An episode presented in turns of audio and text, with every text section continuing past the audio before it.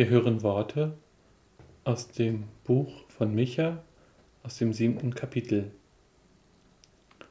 Wo ist solch ein Gott, wie du bist, der die Sünde vergibt und erlässt die Schuld denen, die geblieben sind als Rest seines Erbteils, der an seinem Zorn nicht ewiglich festhält, denn er hat Gefallen an Gnade. Er wird sich unserer wieder erbarmen, unsere Schuld unter die Füße treten und alle unsere Sünden in die Tiefen des Meeres werfen. Du wirst Jakob die Treue halten und Abraham Gnade erweisen, wie du unseren Vätern vor Zeiten geschworen hast. Der Friede Gottes, die Gnade unseres Herrn Jesus Christus und die Gemeinschaft des Heiligen Geistes sei mit uns allen. Amen. Gott erlässt die Schuld denen, die als Rest geblieben sind. Da stellt sich doch die Frage, wer ist dieser Rest? Mit den Nachrichten der vergangenen Woche könnte man es sicher sehr einfach machen und sagen, der Rest in Deutschland ist wieder mal kleiner geworden. 2019 sind 270.000 Menschen aus der evangelischen Kirche ausgetreten. Nur noch 52 Prozent der Menschen in Deutschland überhaupt gehören einer der Kirchen an. Und die Gründe für Austritte sind sehr verschieden. Oft ist es eine negative Erfahrung mit der Kirche. Eine Pfarrerin, die sich komisch verhält, ein Jugendmitarbeiter, der die Kinder lieber vergrault, statt sich etwas Schönes zu überlegen, Islamophobie Antijudaismus, Homophobie von kirchlichen Mitarbeitenden und manchmal auch das Gegenteil. Man ist vielleicht nicht der Meinung eines kirchlichen Mitarbeitenden und schon tritt man aus der Kirche aus. Und es müssen ja auch nicht immer persönliche Erfahrungen sein. Grauenvolle Berichte von Missbräuchen oder auch das Aufdecken von Korruption lassen merklich die Austrittszahlen nach oben steigen. Ehrlich gesagt, kann ich es diesen Menschen gar nicht verdenken. Kann ich es einem Menschen übel nehmen, der jeden Cent zweimal umdreht? Kann ich es jemandem übel nehmen, der das Gefühl hat, dass die Kirche überhaupt nichts für ihn selbst oder für die Gesellschaft tut und deswegen lieber das Geld einspart? Ich frage mich, wie viele Menschen von denen, die aus der Kirche austreten, auch ihren Glauben verloren haben.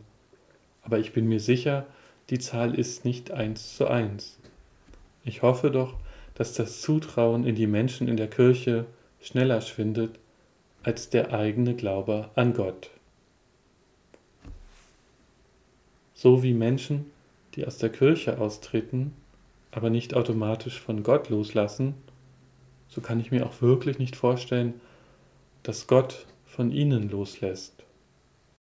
Und trotzdem erinnert der Prophet an die Treue Gottes zu Abraham und seinen Nachkommen, was dann mindestens 1500 Jahre vor dem Leben des Propheten Micha war. Und in der Zeit dazwischen, wenn man die Bibel liest, ist sie geprägt davon, dass das Volk Gottes immer wieder Abstand von seinem Glauben und auch von Gott nimmt. Und trotzdem schreibt Micha die Worte, trotz einer 1500-jährigen Geschichte von Abstand nehmen und nicht auf Gott gucken, schreibt Micha die Worte, dass eben Gott doch treu bleibt und dass er auch seine Gnade weiterhin zuspricht.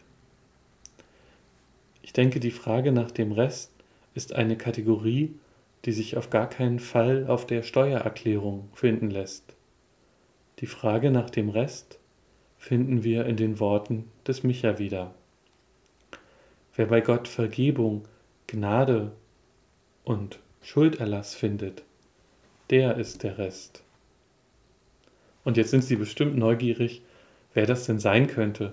Und es wäre toll, wenn ich einfach mit meinem Finger in den Raum zeigen könnte und sagen könnte, Sie gehören zum Rest und Sie gehören zum Rest und Sie gehören zum Rest.